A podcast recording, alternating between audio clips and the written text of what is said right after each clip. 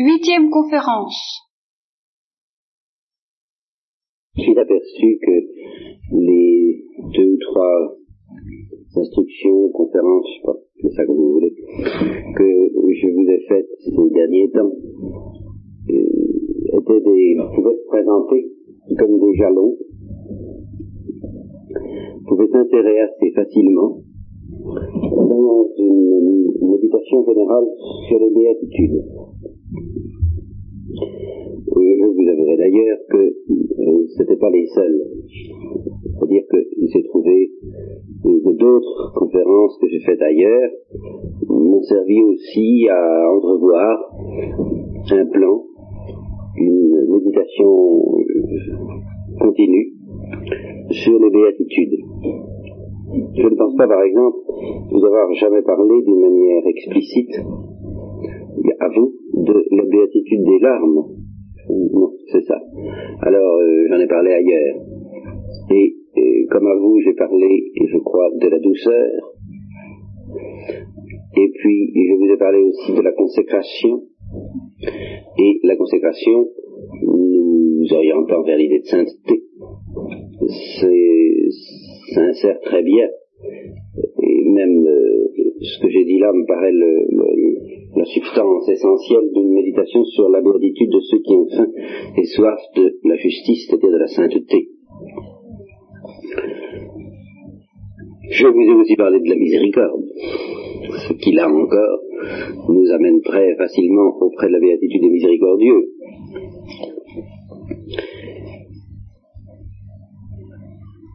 De sorte que j'aimerais reprendre un peu tout cela dans un enseignement général sur les béatitudes. J'ajouterai cette précision concernant l'esprit qui animerait cette méditation et qui l'a déjà animé en fait autour des, au cours des instructions que j'ai faites auprès de vous.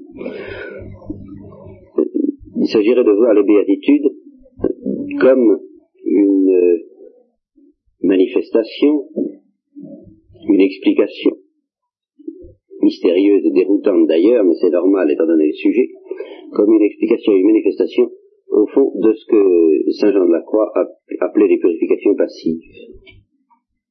voyez? Alors ce serait cela, ce serait cette rencontre entre l'enseignement de Saint Jean de la Croix sur les purifications passives et l'enseignement beaucoup plus vénérable en lui-même et par son ancienneté et par son autorité, l'enseignement, sur les béatitudes du Christ, ce sont ces deux enseignements que je voudrais rapprocher, afin justement de donner des lettres de noblesse encore plus grandes à l'enseignement de Saint Jean de la Croix. Fouiller, de renforcer tout ce qu'a pu dire Saint Jean de la Croix, et qui paraît volontiers étrange, spécial, comme on dit. Quelque chose d'un peu étrange, réservé à des initiés ou à des âmes d'élite. Enfin, quelque chose qu'on opposera volontiers à la simplicité de l'évangile.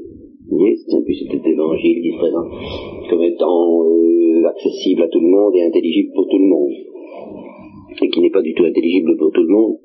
D'ailleurs, comme je vous l'ai déjà dit une fois, je crois, propos de l'histoire de cet homme qui avait abordé un, un, de nos pères, c'était mon prieur dans ce temps-là, dans une église qui n'avait jamais mis à l'évangile et qui lui a dit mais qu'est-ce que c'est mais qu'est-ce que c'est que ce, ce, ce, ce, livre sur lequel je viens de tomber dans votre église là qu'est-ce que c'est que ça? Qu'est-ce que ça veut dire? Je comprends pas du tout ce que ça veut dire. Et qu'est-ce que ça veut bien vouloir dire, cet évangile? Alors, Enfin, cet évangile, ça s'appelait, je sais pas comment ça s'appelait, enfin, du mot, livre, c'était évangile. Alors, le prieur lui a dit, ben, mon ami, c'est l'enseignement de notre religion. Mais qu'est-ce que ça veut dire? Je ne comprends pas, je, je, je n'y comprends rien. Je me dis, qu'est-ce que vous ne comprenez pas? Rien je n'y comprends rien. en somme, c'était la parole de l'eunuque à Philippe, comment veux-tu que je comprenne si tu m'expliques pas Je, je n'y comprends rien. Ces paroles, on nous a expliqué, réexpliqué, surexpliqué. Euh, paraissent aller de soi, couler de source, sont extrêmement déroutantes, déconcertantes, et en un sens nous en perdons d'ailleurs la vérité en oubliant d'être frappé par elles comme en, pleine figure, si je peux dire. Voyez? Il faut réapprendre, mais ça je vous le dirai à propos des béatitudes en général, parce qu'il y a quand même une méditation sur la notion de béatitude en général, il faut réapprendre à être euh, scandalisé par l'évangile. Nous ne sommes plus du tout scandalisés, plus beaucoup. Il faudrait apprendre à être stupéfait, comme les apôtres l'étaient. Apprendre les réactions des apôtres.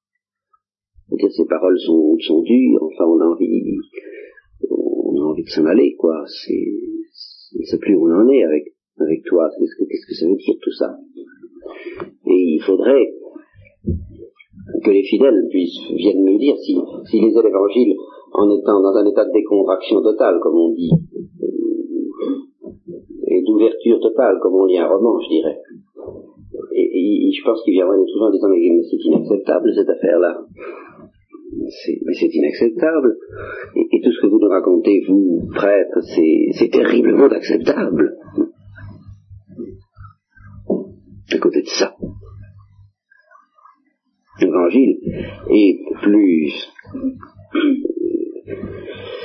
mais Saint Jean de la Croix, on peut s'en débarrasser en disant que c'est ceci ou c'est cela, que c'est dû à son tempérament, que c'est dû à euh, c'est réservé enfin à des âmes libres, spécialité quoi.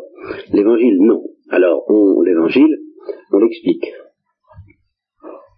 Et il faut voir comment on l'explique. C'est-à-dire que, je dis moi comme les autres, nous laissons tomber euh, discrètement tout ce qui pourrait provoquer un choc trop violent. Eh bien, cet enseignement étrange des purifications passives, enseignement très, très, très étrange. Je voudrais justement le dé, dépouiller de ce qu'il peut avoir d'étrange encore à vos yeux.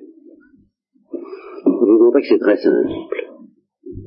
Et inversement, l'évangile, je voudrais vous montrer que l'évangile va beaucoup plus loin et recouvre des profondeurs graves, plus que peut-être nous n'avons pris l'habitude d'en voir.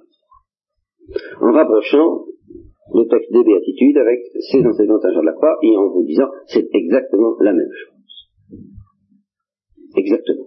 bien entendu, il ne suffit pas du texte précis et circonscrit des béatitudes, il faudra faire appel à tout l'évangile, commenter l'évangile par l'évangile et par la Bible en général, pour y comprendre quelque chose. Par exemple, il faudra mettre en rapport étroit, ça nous le ferons puisque euh, nous avons le temps, mais je vous ai déjà parlé du combat de Jacob avec l'ange, mais alors là, il faut mettre en rapport très étroit ce combat de Jacob avec l'ange avec la béatitude des larmes. C'est extrêmement lié. Et, puis, il faut mettre cet enseignement général des béatitudes en relation avec tout l'enseignement de l'Évangile qui nous apprend que sans la grâce nous ne pouvons rien faire, qui nous révèle les intimités trinitaires que le Christ désire établir entre nos âmes et, Dieu, enfin Christ est venu pour rétablir plus exactement, qui révèle la profondeur de ces relations, toutes les paraboles sur le grain de cette enfin tout ce que j'ai essayé de vous dire au cours de la retraite, je fais des allusions fréquentes, il y a quelques années, et qui déjà essayé de vous montrer derrière certaines paraboles apparemment assez inoffensives comme la parabole du grain de sélevé ou du ferment qui est plongé dans la farine, exactement, là encore, la doctrine de Saint Jean de la Croix. Je sais pas que je tiens spécialement à défendre la doctrine de Saint Jean de la Croix, mais euh, vous, vous, me rendrez ce témoignage que je vous en parle pas tellement souvent, je ne prononce pas si souvent son nom. Mais aujourd'hui je le fais, euh, précisément pour que pour dissiper tout malentendu. Et puis pour que, éventuellement, si vous, acceptez, vous, envisagiez de prolonger ce que je vous dis par une lecture euh, prudente, dosée, car je pense que la lecture de Saint Jean Lacroix doit se faire avec prudence, étant donné qu'il n'est pas facile de comprendre ce qu'il veut dire, et que si on comprend pas ce qu'il veut dire, ça peut être dangereux. Tandis que l'évangile, si on comprend pas ce qu'il veut dire, ça n'est pas dangereux. On comprend comprend pas, on ne comprend pas. L'évangile a été fait par l'Esprit Saint, euh, dicté par l'Esprit Saint, en telle sorte que il ne puisse pas présenter de danger, si ce n'est le danger même que présente la vérité. Ça, alors là, euh, la vérité est dangereuse, effectivement, mais c'est un danger qui est un attribut intrinsèque de ses, de ses privilèges. Bon, alors ça c'est une petite introduction pour vous indiquer l'esprit dans lequel nous méditerons sur ces béatitudes, pour voir, pour que vous, vous voyez tout de suite ma préoccupation de derrière la tête. Si vous réentendez d'ailleurs ce que je vous ai dit sur la douceur de Dieu, vous comprendrez tout de suite qu'en effet c'est bien ça. N'est-ce pas? Et c'est précisément là-dessus que même je crois me rappeler que nous avons eu un petit... Euh, euh, je pas dire petite discussion, mais petit échange. Euh, parce qu'on m'a demandé, enfin, qu'est-ce qu'il faut faire pour n'est-ce pas, arriver à euh, cette douceur de Dieu, n'est-ce pas C'est comme si vous me demandiez qu'est-ce qu'il faut faire pour être mangé. N'est-ce pas euh, Je vous ai expliqué que cette douceur est une réalité, nous n'avons pas à la fabriquer du tout, elle est. Pas Et puis qu'elle désire nous euh, consommer, nous assimiler, exactement ça et que ça n'est pas si agréable, ni si facile, ni si, si réjouissant, mais pas uniquement dans le sens naïf où nous pouvons, où nous risquons de l'entendre. Donc je vous ai montré la distance qui nous sépare de cette douceur de Dieu. Et à quel point euh, toutes, nos, toutes nos douceurs enfin, sont extrêmement brutales par rapport à cette douceur-là. et qu'à cause de cela, il n'existait pas entre nous et Dieu une circulation aisée et que dans un sens très profond, Dieu est obligé de se taire, la plupart du temps. Alors j'ai expliqué tout ça. Et alors peut-être, en vertu d'une impatience légitime liée certainement, j'en suis convaincu à la béatitude de, ceux qui ont faim et soif de justice, vous avez dit, mais qu'est-ce qu'il faut faire pour entrer en contact avec ce Dieu qui est infiniment doux et, et qui est obligé de se taire parce que nous sommes c'est dit, nous ne pouvons pas accepter ça, enfin. Il faut faire quelque chose. Bien sûr, il faut faire quelque chose. Mais il faut faire quelque chose parce que Dieu a pris, lui, le premier, l'initiative de faire quelque chose. Sans quoi, ce ne serait pas la peine de se fatiguer. Dieu, lui, ayant l'intention de faire quelque chose, ça je promettre, cette intention énergique de faire quelque chose de très énergique, Dieu ayant cette intention, alors nous avons nous aussi quelque chose à faire qui consiste précisément à y répondre à s'y adapter de son mieux. Mais pour y répondre et pour s'y adapter de son mieux, je vous l'ai dit, redit cent fois, mais je ferai cent une s'il le faut, eh bien, il faut d'abord croire que Dieu veut faire quelque chose. Et comprendre ce que Dieu veut faire. Et autant que possible, alors ça, euh, autant que possible, parce qu'on ne comprend jamais très bien comment il veut le faire. Voilà.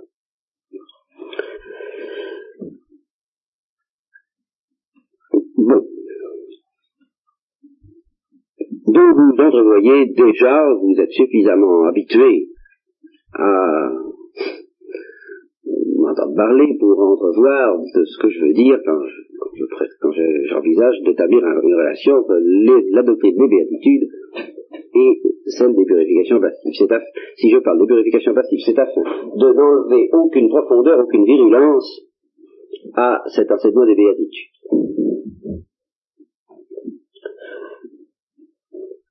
Alors la première chose à faire, ce serait de relire le texte, que nous n'avons pas le temps d'aller chercher, et qui n'est pas si facile que cela à retenir par cœur. Parce que il comporte des nuances qui ne m'ont pas frappé tout de suite. D'abord, des nuances dans l'ordre des béatitudes. Il y a l'ordre du texte grec de Matthieu, et puis il y a l'ordre de la Vulgate de Saint Jérôme, qui n'est pas exactement le même. Pendant un certain temps, je me suis dit quel ordre vais-je choisir, n'est-ce pas? Quel ordre adopter? Ah, Animé en plus de cette tentation maniaque du théologien, dit Maniac, révérence parlée parce que saint Thomas lui-même l'avait et fortement, d'établir une sorte d'ordre logique et intelligible qui permette de dérouler ces béatitudes selon une idée. Selon une idée. Puis j'ai renoncé, c'est-à-dire que j'ai renoncé à euh, adapter l'ordre que j'avais en tête à celui d'un texte quelconque de l'Évangile. Je dis, je vais suivre mon idée. Voilà comment ça, se présente à mes yeux. Cette idée d'ailleurs, cet ordre que j'ai voulu suivre a comporté, a comporté quelques vicissitudes. J'ai été amené à, euh, comment dire, j'ai été amené sous la pression de, je ne sais pas quoi, à ne exactement suivre l'ordre théorique que j'avais prévu avant. C'est-à-dire que j'ai été amené à commencer par la vertu des larmes pour mieux m'expliquer, parce que j'avais l'impression que je ne pouvais pas m'expliquer avant d'avoir expliqué d'abord ce que j'avais à dire sur la béatitude des larmes. Eh bien, j'ai suivi cet ordre-là en me disant, tant pis, il arrivera ce qu'il arrivera. Et puis, je me suis aperçu que c'était exactement l'ordre du texte grec de Matthieu. Alors, ça m'a fait plaisir, mais c'est donc cet ordre que nous adopterons. Alors, si je ne commets pas d'erreur de mémoire, cet ordre dit, bienheureux ceux qui sont pauvres en esprit, parce que le royaume des cieux leur appartient. Bienheureux les affligés, parce qu'ils seront consolés dans la Vulgate, dans les traductions françaises, vous risquez d'avoir un ordre pas tout à fait celui-là. Mais, euh, parce que les traductions françaises risquent souvent de suivre l'ordre de la Vulgate. Dans le texte grec, ou dans certains manuscrits, hein, je ne sais pas, je ne suis pas un critique, on commence par la béatitude des affligés, j'aime mieux ça. Bienheureux ceux qui sont doux, ou les doux parce qu'ils posséderont la terre. Bienheureux ceux qui ont faim et soif de la justice, parce qu'ils seront rassasiés. Bienheureux les miséricordieux, parce qu'ils recevront miséricorde. Bienheureux les cœurs purs, car ils verront Dieu. Bienheureux les pacifiques, parce qu'ils seront appelés fils de Dieu. Bienheureux ceux qui souffrent persécution pour la justice, car c'est ainsi qu'on a traité les pères, etc. Réjouissez-vous, alors là, je, je, me perds un peu dans les sables, là, enfin, contentons-nous de cela. Et observons alors des, des choses curieuses auxquelles j'avais pas tout à fait porté attention autrefois, si nous comparons ce texte avec celui de Saint Luc. Nous apercevons des différences extrêmement sensibles. D'abord, on sait que celui de Saint-Luc est beaucoup plus court, qu'il comporte quatre béatitudes, mais euh, ce que je n'avais pas observé pour ma part aussi nettement, c'est que les béatitudes selon Saint-Luc se présentent en première vue comme beaucoup plus sommaires, beaucoup moins raffinées, beaucoup moins spiritualisées, beaucoup moins intérieures, si vous voulez, que les béatitudes selon Saint Matthieu. Mais, en contrepartie, elles sont aussi beaucoup plus dramatiques, beaucoup plus frappantes, beaucoup plus scandaleuses, beaucoup plus oratoires, si vous préférez. D'abord, première, première euh, singularité remarquable, je dis auquel on ne prend pas garde suffisamment, elles ne s'adressent pas, elles ne se disent pas à la troisième personne, mais à la deuxième personne. Bienheureux vous. Bienheureux êtes-vous. Vous, les pauvres. Et nuance, sans raffinement, sans explication de spiritualisation ou autre. On prend les gens qui sont pauvres, matériellement, parce que c'est comme ça, quoi. C'est un état humain. Voyez-vous, ça n'est pas une attitude spirituelle. On, les prend et on s'adresse à eux. On dit, ben, vous, vous qui êtes pauvres, vous qui n'avez pas ce qu'il faut, pour euh, un standing humain euh, convenable et conforme aux normes modernes. Vous, bienheureux, êtes-vous? Parce que c'est à vous qu'appartient le royaume des cieux. Et puis, dans la suite, c'est encore plus marqué. cette absence de raffinement et en même temps cette intensification dramatique il n'est plus question des affligés qui seront consolés. Non. Bienheureux, vous qui pleurez maintenant. Il y a le nous qu'il n'y a pas dans Matthieu. Bienheureux, vous qui pleurez. Et puis, euh, sans aucune explication sur la nature de ces larmes. Bienheureux, vous qui pleurez maintenant, parce que vous rirez. C'est extrêmement frappant. Pas parce que vous serez consolé. C'est une opposition beaucoup plus brutale. C'est comme la promesse d'une revanche. Bienheureux, vous qui pleurez maintenant, parce que vous rirez. C'est tout à fait dans la ligne de cette euh, de ce passage qui est également, je crois, propre à Luc, celui du mauvais riche. N'est-ce pas? Euh, Tu as reçu les biens en ce monde, et lui, il a reçu les mots. Eh bien maintenant c'est le contraire. Voilà. C'est vraiment euh, très élémentaire, très gros grain comme présentation, très populaire. Hmm? Là, il n'y a pas de raffinement théologique là-dedans. À lui de jouer maintenant. Alors, bienheureux vous qui pleurez maintenant, non, parce que plus tard, vous rirez. Bienheureux vous qui avez faim maintenant. Et alors là encore, il ne s'agit pas d'une fin de justice. Tout au moins, ça n'est pas dit. quelque chose, non, vous avez faim. vous avez faim. Eh bien, bienheureux parce que vous serez rassasiés. Bienheureux serez-vous quand on vous persécutera, etc. Et alors à l'envers, c'est suivi des malédictions. Why? Il n'y a pas dans Matthieu. Malheur à vous, les riches. Et non pas parce que, pas parce que vous vous attachez à tous ces biens. C'est encore beaucoup plus élémentaire que ça. Non pas parce que vous vous enorgueillissez. Ça n'évoque même pas la difficulté plus grande qu'il y a pour un riche d'entrer au royaume des cieux qu'un chameau de passer par le trou d'une aiguille, non. Malheur à vous, les riches, parce que vous avez reçu votre consolation. C'est simple. Et à première vue, les riches pourraient dire, ben, qu'est-ce que c'est notre faute Nous, on, on, a reçu la consolation. Ben oui. Soit c'est, quelque chose qui apparemment ne dépend pas d'eux. Vous avez reçu votre consolation. Ce qui semblerait laisser entendre, vous aviez droit à un certain nombre de consolations, et bien vous avez eu le malheur de les recevoir sur la terre. Voilà. Au lieu d'attendre, d'être acculé à attendre, acculé par la situation. C'est pas une question de bonne volonté de mauvaise volonté, c'est, ça l'air d'être comme ça. Vous savez que le curé d'Ars en, en tremblait, littéralement, lui, alors, de cette, c'est pourvu que j'ai pas reçu ma consolation. Très peur de recevoir sa consolation sur la terre. Alors, bien entendu, ça n'est pas complètement indépendant de notre attitude, mais ce n'est pas si facile à voir que ça.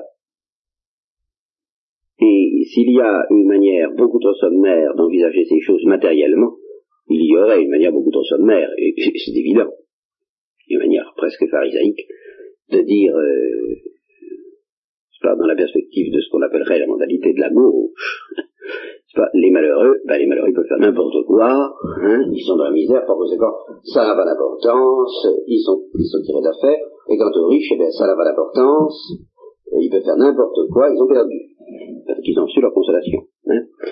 Et là, c'est très, très, très, pharisaïsme. Mais il y avait un autre pharisaïsme, à vouloir tout, tout, tout transporter sur un plan purement spirituel, en disant, vous savez, c'est une affaire purement d'attitude intérieure. C'est pas si simple. Parce que il est vrai que qu'il y a un lien entre les événements extérieurs et notre attitude intérieure. Et que si Dieu donne euh, sa consolation à quelques-uns, ça peut être précisément parce qu'ils la recherchent, parce qu'ils vivent pour ça, parce qu'ils ont besoin de ça et parce que leur attitude intérieure n'est pas telle que Dieu décide de les faire attendre. Et ça est très fâcheux. Je ne sais plus où j'ai lu ça. C'était une, non, un ouvrage d'une mystique qui avait tout ça de révélations assez extraordinaires. Ce qui est intéressant dans ces ouvrages-là, euh, quand, on, quand on sait les lire, car il faut savoir les lire, sont justement toutes les vérités théologiques qui se trouvent quelquefois illustrées avec une grande virulence dans ces révélations. eh bien, euh, il faut en retenir surtout les vérités théologiques, parce que là, on ne craint rien. Et j'avais retenu, pour ma part, ce qui m'avait paru être une vérité théologique que euh, Dieu disait, tout le monde a le moindre acte de vertu à sa récompense.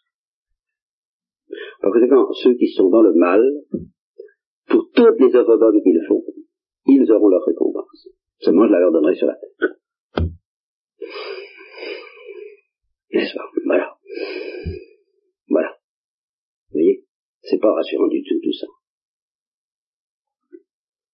D'où cette crainte du Grédas pourvu, pourvu, mon Dieu, pourvu que je ne reçoive pas sur la terre la récompense que nous recevions sur la terre, tout ce dont nous avons besoin pour subsister jusqu'à la saison prochaine. C'est vraiment de dire, la saison prochaine étant celle de l'éternité. Nous recevions ça sur la terre, oui, demandons-le, notre pain quotidien. Mais alors, essayons de, non seulement de ne pas demander plus, mais de supplier Dieu de ne pas nous donner plus. Que ce dont nous avons réellement besoin. Et ça peut être assez considérable d'ailleurs, étant donné notre faiblesse. Nous avons besoin de consolation, nous avons besoin d'une quantité de choses. Mais euh, ça, ça n'est pas recevoir sa récompense. C'est recevoir de quoi mériter davantage, de quoi combattre, de quoi subsister, de quoi tenir.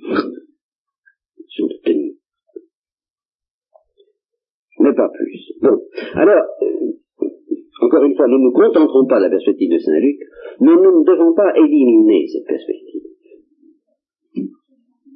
de même que nous verrons pour la béatitude des larmes, que toutes les larmes humaines, les plus humaines du monde, ont une signification et sont en effet une prédisposition naturelle à une béatitude spirituelle. De sorte que si l'âme ne résiste pas à la situation, toute l'affaire étant là, certaines situations purement humaines sont des invitations à entrer dans une certaine attitude intérieure. En particulier, les larmes du corps, les larmes de la sensibilité, sont une invitation pour l'âme à pleurer à son tour. Et comme je vous le dirai, si l'âme se met à pleurer, elle, alors, elle entre dans la béatitude des larmes. Toute la question étant que l'âme vraiment accepte de pleurer. il y a bien des gens qui pleurent, qui pleurent et qui pleurent, et l'âme résiste, ne veut pas pleurer. Elle, l'âme ne pleure pas. Les yeux pleurent, mais pas l'âme. Alors l'âme résiste, c'est évident. Alors dans ce cas, c'est pas une béatitude. Ah ben ça, naturellement. Et la parole de Saint Luc, bienheureux vous qui pleurez, maintenant ne s'applique pas. Parce que l'âme résiste à la situation. De même ceux qui n'acceptent pas leur pauvreté, ceux qui n'acceptent absolument pas du fond de leur être, ceux qui n'ont pas d'autre espoir ni d'autre consolation, ni d'autre perspective que de devenir riche ou moins pauvre. Alors évidemment, ils n'acceptent pas la situation, l'âme résiste à cette situation matérielle, ils ne peuvent pas non plus espérer bénéficier de la promesse de Saint-Luc. Mais si l'âme ne résiste pas, voilà.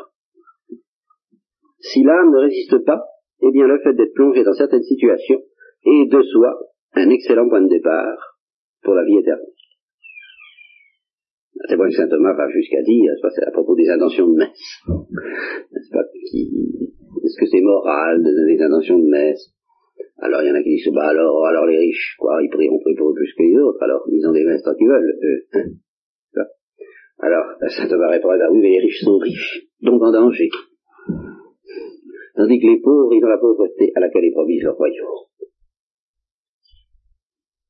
Ça, ça, voilà, la situation par elle-même est favorable alors que la situation par elle-même est défavorable. Et ça, on ne peut pas l'éliminer, il n'y a pas d'attitude spirituelle qui empêche cela. Simplement, l'attitude spirituelle peut aider l'âme à sortir de ce danger, ou au contraire peut entraîner l'âme à ne pas profiter de son avantage, bien sûr. Il y a un avantage dans la condition matérielle de pauvreté, il y a un avantage dans la condition matérielle d'avoir à pleurer pour quelque raison que ce soit. Et vous voyez déjà comment une béatitude peut équilibrer l'autre, parce que des riches peuvent pleurer.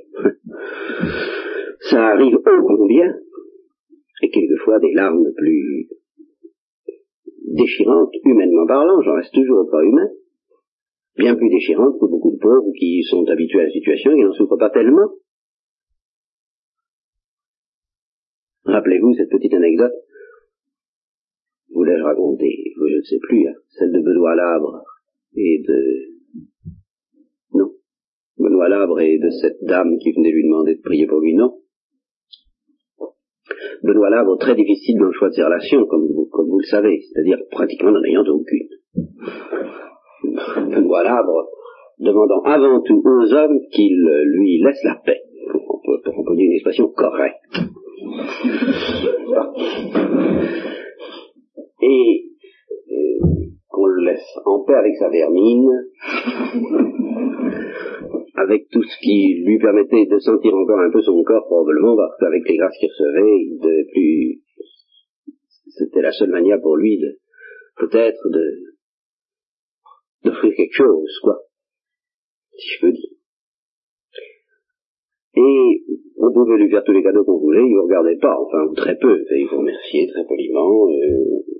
Alors, on aurait pu se dire, un homme pareil, si on veut être dans ses bonnes grâces, il faut être un prolétaire, il faut être un pauvre, il faut... Et encore, il arrivera-t-on hein. Il arrivera-t-on. Alors, il restait des heures euh, dans les églises de Rome, puis on mettait des petites, euh, petites aumônes auprès de lui, il ne regardait même pas, ou très peu, il se détournait, détournait pas la tête, on n'osait même pas lui demander trop euh, d'y faire attention. Regardez vers ça.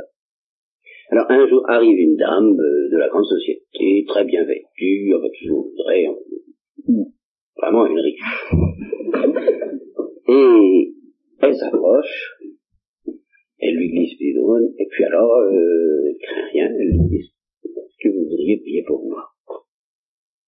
Alors il se retourne, il la regarde, et puis il lui dit, et vous pour moi Simplement. Voilà. En, une seconde, il s'était compris. Hein. De sorte que là, en effet, c'est le dedans, non pas seulement le dedans de l'âme, mais quelquefois le dedans de la situation, purement et simplement de la situation humaine qui compte. Il est possible que cette dame ait eu son, sa blessure à la hanche, n'est-ce pas? Quelques raisons d'être profondément éprouvée? Pensez à Clotilde au milieu des barbares. Pensez à toutes sortes de reines et de grandes princesses qui ont été, qui ont subi un, martyr perpétuel dans toute cette, société du Moyen Âge qui n'était pas si, si, si chrétienne qu'on ça, quoi. Enfin, ne faudrait pas tout de même trop se faire d'illusions. Elle avait l'avantage, le grand avantage d'être en courbe vers. Voilà. C'était une société qui se christianisait progressivement. Mon point de départ, vous savez, était beaucoup plus bas que euh, encore le nôtre, dans une, dans une bonne mesure. Et quand on, lit l'histoire de l'Église à propos de, je, je, vois des, âmes très saintes et que j'admire beaucoup et qui sont déchirées par les déchirements de l'Église. Dieu sait s'il y en a, effectivement. Mais quand on lit l'histoire de l'Église et la manière dont ça se passait, dont on enlevait un évêque, dont on tuait euh, un pape, dont, vous savez, et dont les évêques se, déchiraient entre eux. C'est imaginable. Il ne faut tout même pas regarder ça avec des, des yeux trop, trop pleins d'illusions. Mais, effectivement, cette société était en voie de christianisation. Elle était en montée dans les galops et en descente. Ah, ça, c'est autre chose. Et un sens, ça, c'est beaucoup plus grave. Parce qu'il y a un rejet de la grâce qu'il n'y avait pas dans, ces sociétés qui étaient vierges par rapport à la grâce. Voyez-vous? Bon. Enfin, tout ça, ça nous écarte du sujet. C'est pour vous dire que une béatitude peut corriger l'autre, et la béatitude des larmes peut largement corriger la malédiction de la richesse. Alors à vous, riches qui avez reçu votre consolation, mais il est évident que si vous passez votre temps à pleurer, comme je connais, je connais une famille aussi qui, passe son temps à pleurer, euh, parce qu'ils ont un fils anormal ou chose comme ça, quoi. C'est alors anormal dans des conditions effrayantes, vous comprenez. Si justement on ne résiste pas à la situation, c'est toujours la même chose. Ah, ça, il ne faut pas résister à la situation. Faut que c'était de pleurer, quoi. Eh bien, c'est une béatitude qui corrige largement la première. Va vous guérir faim. Maintenant, parce que vous serez rassasiés. Bon, alors là, on pourrait évoquer aussi la géopolitique de la faim, tous ces peuples qui, qui nous paraissent d'une manière assez effrayante plonger dans les terres et dans l'ombre de la mort, et dont nous demandons comment, comment s'en sortiront. Eh bien, nous n'en savons rien. C'est le mystère de Dieu. Mais le Christ lui-même nous assure qu'ils ont un avantage. C'est tout, pas plus. Ils ont un avantage. Si nous admettons, conformément à saint Thomas, que, que, Dieu enverrait plutôt un ange que d'admettre qu'un homme vienne sur terre sans avoir entendu d'une manière ou d'une autre le message de l'évangile, si nous admettons cela, nous savons pas comment Dieu leur fera parvenir ce message de l'évangile, mais enfin, nous savons qu'il le leur fera parvenir d'une manière ou d'une autre. Et si nous admettons qu'ils ne résistent pas à la situation qui est la leur, et qui n'est évidemment pas drôle, eh bien, ils sont en bonne position, que voulez-vous, pour accueillir la consolation de l'évangile. Ah, c'est normal. Bien entendu, à condition que le marxisme ne leur enseigne pas à n'accueillir aucune consolation de ce genre, mais à ne vouloir que des consolations de la terre, ce qui est évidemment là un apprentissage, un enseignement de résistance spirituelle aux béatitudes. Ah, ça, bien sûr, ça c'est une autre affaire. Enfin, bienheureux ceux qui ont faim. Vous qui avez faim. Maintenant. Condition, justement, que vous acceptiez de comprendre cette béatitude, vous acceptiez de, que vous ne maudissiez pas cette béatitude, que vous ne maudissiez pas cette promesse. Parce que, évidemment, beaucoup d'hommes apprennent à faire. C'est tout ce qui est demandé, mais évidemment, cela est demandé. Et le vous avez faim maintenant, parce que vous serez rassasiés. Et malheur à vous, qui êtes rassasiés, parce que vous aurez faim. Et cette antithèse violente. Et là encore, c'est peut-être la béatitude la plus, la plus sûre et la malédiction la plus sûre. Parce que le riche qui pleure n'est pas rassasié. Et le pauvre qui ne pleure pas, qui est vraiment pauvre, ou qui ne pleure pas, qui est un petit peu dans la joie du savetier, n'est-ce pas, le savetier de la fontaine, le savetier financier, eh bien, on ne peut pas dire non plus qu'il soit rassasié, n'est-ce pas, il se contente de, ce qu'il a, il se contente de son peu, il ne peut pas dire qu'il soit rassasié. Tandis que ceux qui sont rassasiés, ça c'est effrayant. Alors là, nous, approchons presque par cette simple notion, être rassasié ou ne pas l'être, d'une attitude spirituelle. Voyez On nous aperçoit que le fait d'être rassasié ou ne pas l'être est en effet beaucoup plus lié à une certaine attitude intérieure qu'à une situation matérielle. Se contenter de ce qu'on a, ça ne veut pas dire être rassasié. Être rassasié, c'est oh, bien difficile à définir, c'est une, c'est s'arranger justement pour avoir faim, pour pas avoir soif. C'est s'arranger, se débrouiller, s'enfermer dans son petit, euh, dans son petit cercle là, et puis dans son petit confort, lequel peut varier, bien sûr, selon les cas, mais qui se définira essentiellement par l'absence de par ce qu'on appellera en termes modernes l'embourgeoisement. Là, là, je reconnais que cette notion peut avoir un sens. Et un sens d'autant plus sérieux qu'il faut y penser à nous, au plan de la vie religieuse. L'embourgeoisement, c'est tout ce qui permet de ne pas s'en faire. C'est sain. la, la, la, meilleure définition, ça me paraît. Tout ce qui permet de ne pas s'en faire. Alors comme par ailleurs, il ne s'agit pas non plus de faire une vertu du fait de s'en faire de tout, de l'anxiété, de l'agitation et de, tout ça. Non. Bien sûr, à quoi s'oppose la béatitude des pacifiques? À cette agitation et cette anxiété. Mais la béatitude des pacifiques est une béatitude ouverte à la soif, à la faim et à la soif. Quelqu'un qui a faim et qui a soif, d'autre chose, quelqu'un qui ne se contente pas comme ça, quelqu'un qui ne s'arrête pas comme cela, quelqu'un qui ne s'arrête jamais,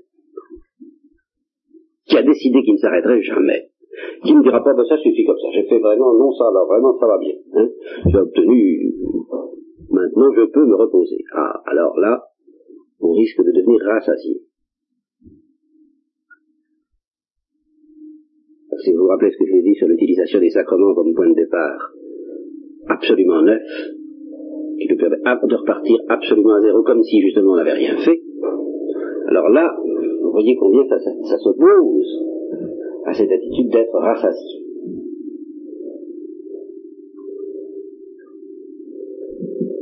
Donc ici, bien qu'il s'agisse d'une chose matérielle, il ne s'agit pas seulement d'une chose matérielle. S'agit d'une certaine attitude qui refuse de tirer la langue, qui refuse d'avoir à attendre, à gémir, à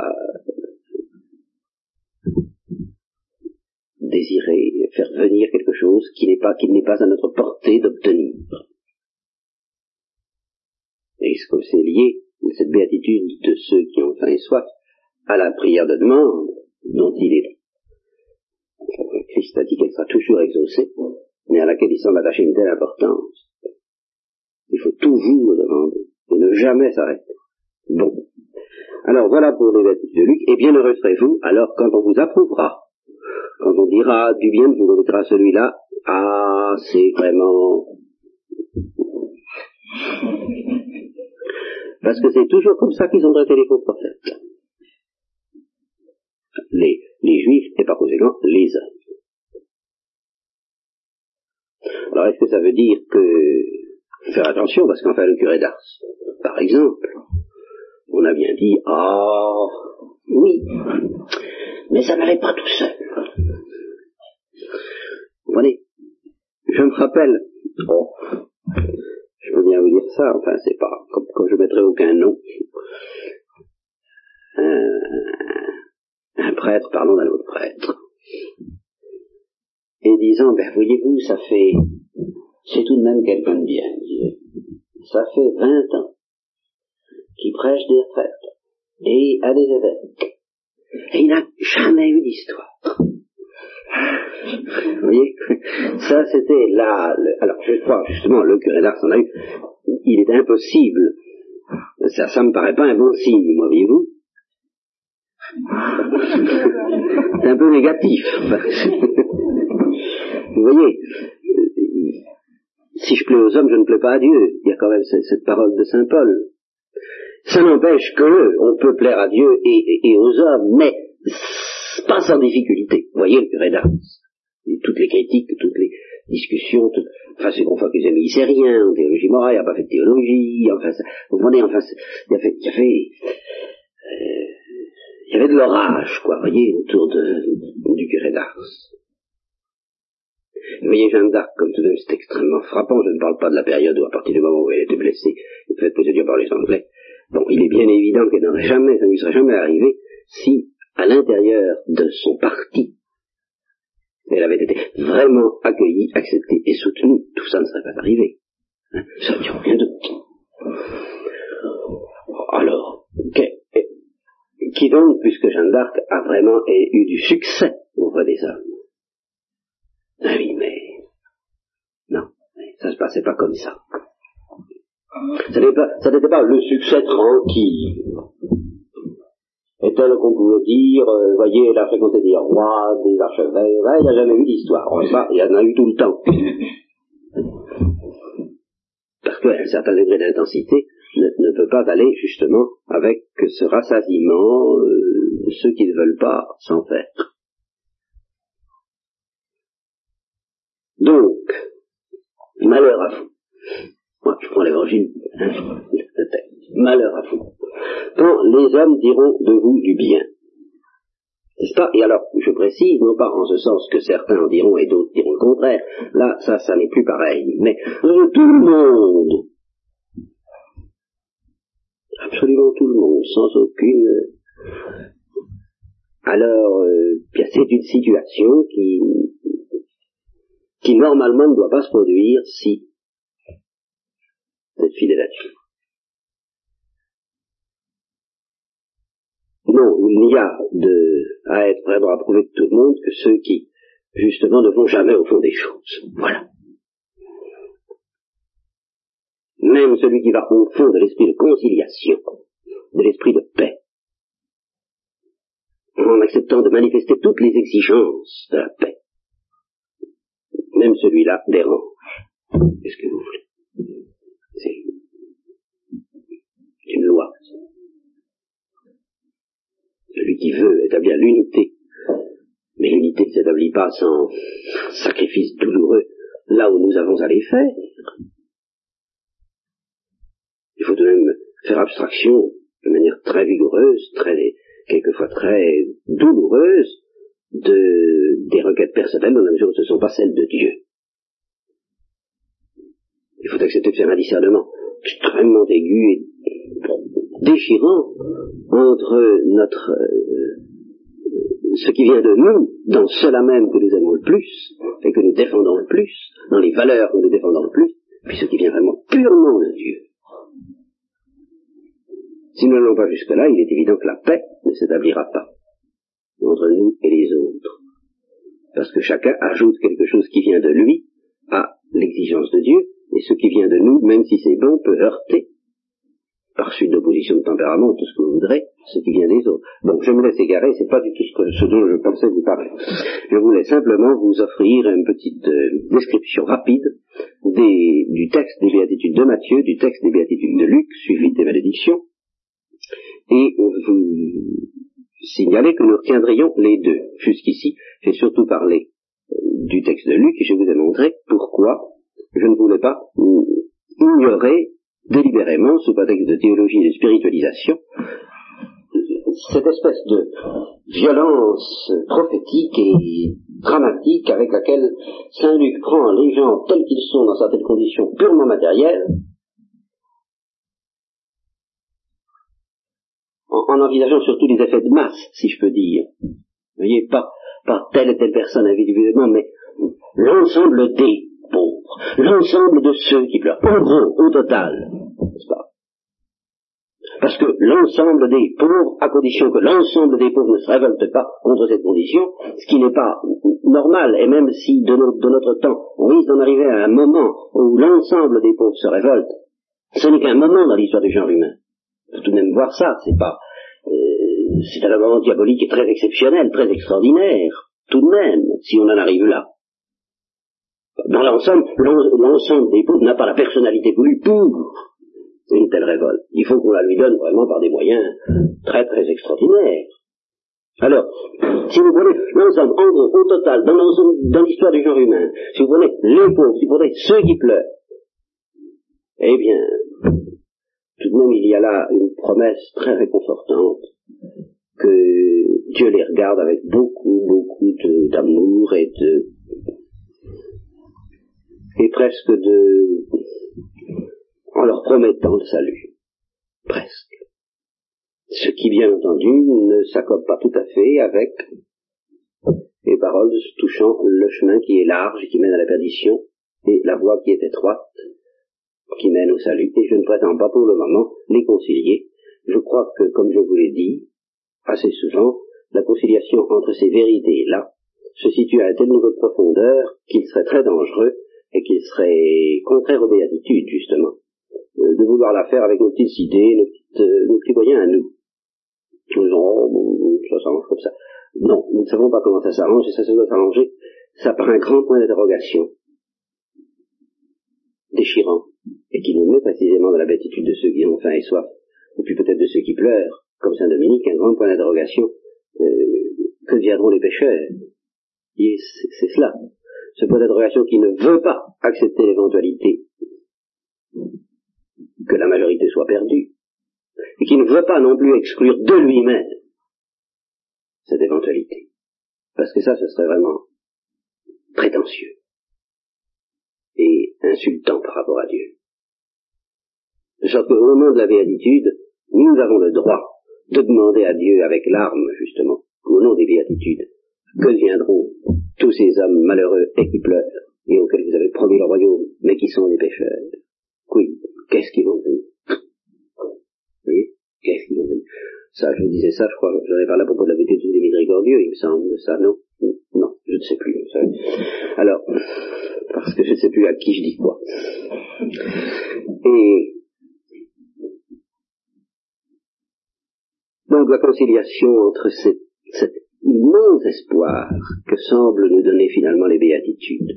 Peut-être pas par rapport au genre humain d'aujourd'hui, à cause précisément de cet accident terrible qui pèse sur lui, c'est qu'on veut le faire devenir grand, mais pas grand dans l'amour, dans la, connaissance et dans les réclamations, avant de le faire devenir grand dans l'amour, alors là, c'est, ça doit justement entretenir plus jamais notre angoisse euh, apostolique. Que deviendront les pécheurs, mais sans nous faire oublier, et justement pour, pour susciter, pour stimuler cette interrogation, pour lui donner plus de confiance, que toute chose égale d'ailleurs, avant d'y aller voir dans le détail et dans l'attitude intérieure qui, semble inquiétante, le fait, enfin, ce fait de, de faire partie de la grande masse des larmes du genre humain, de faire partie de la grande masse de ceux qui pleurent, de faire partie de la grande masse de ceux qui ont faim et de ceux qui sont pauvres, c'est de soi, de soi. Une situation à laquelle tout de même le Christ a dit, bienheureux, vous. Voilà, ça nous ne pouvons pas l'oublier. Nous ne devons pas l'oublier. Alors, c'est ce qui nous expliquera pourquoi chacune des béatitudes que nous prendrons tout de même dans Matthieu, parce qu'elles sont plus complètes et en effet plus raffinées, et que nous ne devons pas, bien sûr, méconnaître les raffinements de Saint Matthieu, est tellement difficile à méditer et à analyser, parce qu'elle comporte divers, divers, différents niveaux de profondeur. Elle s'enracine dans une situation humaine très facile à repérer, très, très élémentaire, et elle nous emporte vers des sommets, obtenus grâce aux purifications passives. Ceux qui pleurent, eh ben, sont ceux qui pleurent. Puis, et puis en profondeur d'analyse, ceux qui pleurent, ce sont ceux qui reçoivent du Saint-Esprit cette blessure à la hanche, qui, par où les larmes peuvent s'écouler comme l'eau s'est écoulée du rocher quand Moïse a frappé. Voilà.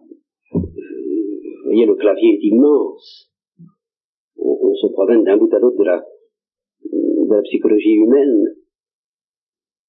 Et au fond, peut-être que bienheureux sont ceux qui ne connaissent pas beaucoup d'intermédiaires, qui, comme les bergers, euh, je veux dire, passent assez aisément des larmes les plus élémentaires et les plus pauvres d'un cœur humain aux larmes les plus surnaturelles et les plus pures qui viennent du Saint-Esprit, parce que justement ils n'ont pas fait d'histoire, qu'ils n'ont pas réfléchi, et que Dieu se penchant très volontiers sur les âmes les plus simples, introduit du surnaturel au, au, plus intime des événements humains les plus simples. Exactement comme nous recevons Dieu en, accomplissant l'acte le plus simple de la vie, le plus humble et le plus pauvre et le plus méprisable de la vie humaine, manger. L'Eucharistie, c'est ça, il n'y a pas besoin de faire beaucoup d'histoire, de se fatiguer énormément, il, faut, il faut croire et manger. C'est tout. Eh bien, il faut pleurer, et puis être simple, et puis on peut se trouver transporté, sans même s'en apercevoir, à un niveau extrêmement profond de vie surnaturelle. Mais nous, pauvres théologiens, nous sommes obligés de préciser en quoi c'est profond et pourquoi. Et alors là, euh, c'est plus difficile. Donc nous prendrons les béatitudes de Matthieu et à leur sujet, nous essaierons de, de n'ignorer, de ne négliger ni les profondeurs spirituelles, ni les points de départ très simples et très élémentaires de ces béatitudes. Alors, il y en a deux qui résument tout. L'une qui ouvre la porte et l'autre qui ferme la porte des béatitudes. Celle qui ouvre la porte, c'est la béatitude des pauvres. Elle contient tout, mais en germe. Celle qui ferme la porte, c'est la béatitude des persécutés. Elle consomme tout. Elle ferme la porte en ouvrant celle de l'éternité. Si c'est vraiment la persécution ultime. Alors là, je, nous verrons ce que nous en dirons sur la béatitude parce que je vous en ai déjà souvent parlé.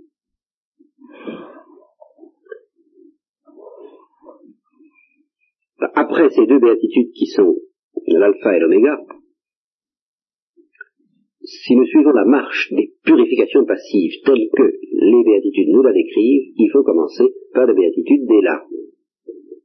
C'est cet attendrissement du cœur de Pierre sous la pression de la grâce de Dieu, dont je vous ai parlé souvent, mais peut-être pas ex professo au nom de la béatitude des larmes, mais ça, il faudra le faire d'abord. Cette béatitude des larmes nous fait déboucher dans la béatitude de la douceur, et voilà qui me permettrait déjà de répondre à la question comment est-ce qu'on devient doux comme Dieu en pleurant? en pleurant de la béatitude des larmes. Vous voyez, c'est, il n'y a pas d'autre moyen. Et comment est-ce qu'on pleure? Ah ben ça nous le verrons. Alors juste ça ne se décide malheureusement pas en appuyant comme en appuyant sur un bouton. Je pleure, n'est-ce pas?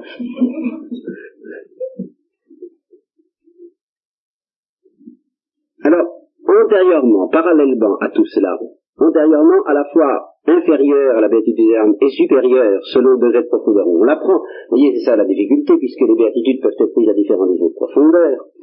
Donc, moins profonde, une béatitude qui peut se situer antérieurement à la béatitude des larmes, mais qui peut être plus profonde aussi que la béatitude des larmes et que la béatitude de la douceur, c'est la béatitude de ceux qui ont faim et soif de la sainteté. Elle peut être moins profonde, c'est-à-dire que je pense qu'en effet, pour des débutants ou débutantes, incontestablement, cette béatitude doit être la leur dès le point de départ. C'est la première chose. Avoir envie. Manifeste, une question comme celle, comment est-ce qu'on arrive à la douceur, manifeste que justement vous avez envie? Et c'est très bien, c'est déjà la béatitude de ceux qui ont faim et soif de la sainteté. Mais une fois que la béatitude des larmes et de la douceur a commencé à faire son œuvre, elle laisse place de nouveau à cette soif purifiée, intensifiée, plus dévorante encore de la sainteté, mieux conçue, mieux connue, mieux reconnue comme transcendante d'ailleurs, et par conséquent, à cet égard, elle peut se situer au-delà encore de la béatitude de la douceur. Vous savez, il ne faut pas trop essayer de faire une classification rigoureuse, toutes les béatitudes euh, se mélangent les unes les autres, il faut bien retenir qu'au point, de vue des purifications passives, le mouvement par lequel un gros pécheur se convertit et le mouvement par lequel un presque saint devient un saint, c'est le même. C'est toujours la même chose. C'est toujours un certain effondrement dans le Saint-Esprit. C'est alors euh, il n'y a pas d'étage absolu, si on veut. Il y, a des étages, mais des étages qui ne se laissent pas définir par des paroles humaines. Mais enfin, bah, parce qu'il faut bien établir un ordre, nous mettrons cette béatitude de la fin et de la soif de la sainteté après. Et alors, au-delà, encore, dans la mesure où une âme a déjà reçu beaucoup de la douceur de Dieu et un peu de sa sainteté, alors elle peut entrer dans la béatitude des miséricordieux. Euh, là encore, euh, il y a intérêt à essayer d'entrer dans cette béatitude dès le début, et elle peut comporter des degrés où elle se manifeste comme bien inférieure à d'autres, mais elle peut comporter aussi des degrés de profondeur et de perfection qui la situent très loin parce que la miséricorde est tout de même le propre de Dieu. Et que la première perfection de la créature, dit Saint Thomas, n'est pas d'être miséricordieuse, c'est d'être unie à Dieu.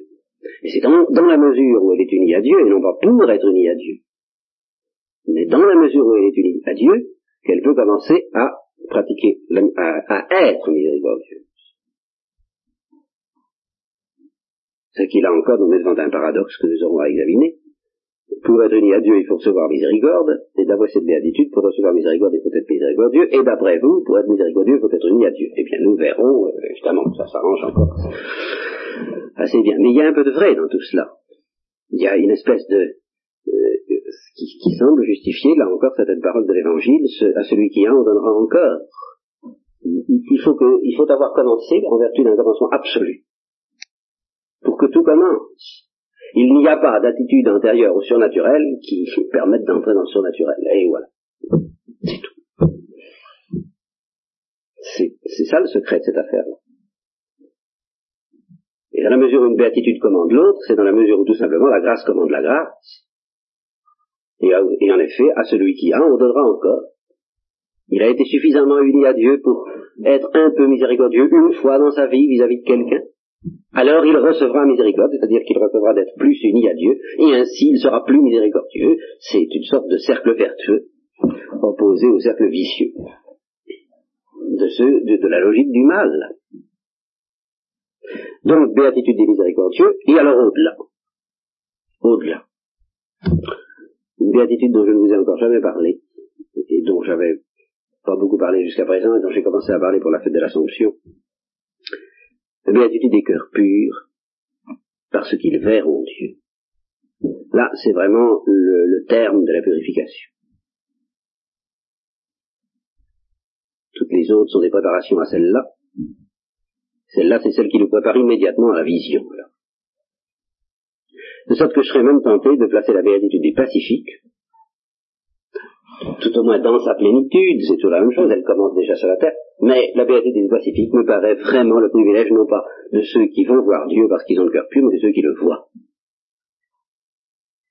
pour être parfaitement pacifique, il semblerait qu'il faille même être bienheureux. Alors dans ce cas, évidemment, bienheureux les pacifiques, parce qu'ils seront appelés bien, fils de Dieu. Néanmoins, sur la terre, dans une certaine mesure, liée justement à cette purification de l'intelligence qui fait qu'on on pressent de manière très aiguë les choses de la foi et le mystère du royaume, eh bien, on peut connaître un peu cette béatitude du pacifique. Voilà l'ordre que je suivrai. Mais auparavant, il me faudra, ce sera la première chose que nous ferons, méditer sur le simple mot bienheureux. Le fait que le Christ ait envoyé ce mot-là, qui a lui, lui tout seul une très grande signification, ça nous essaierons de voir ça ce soir.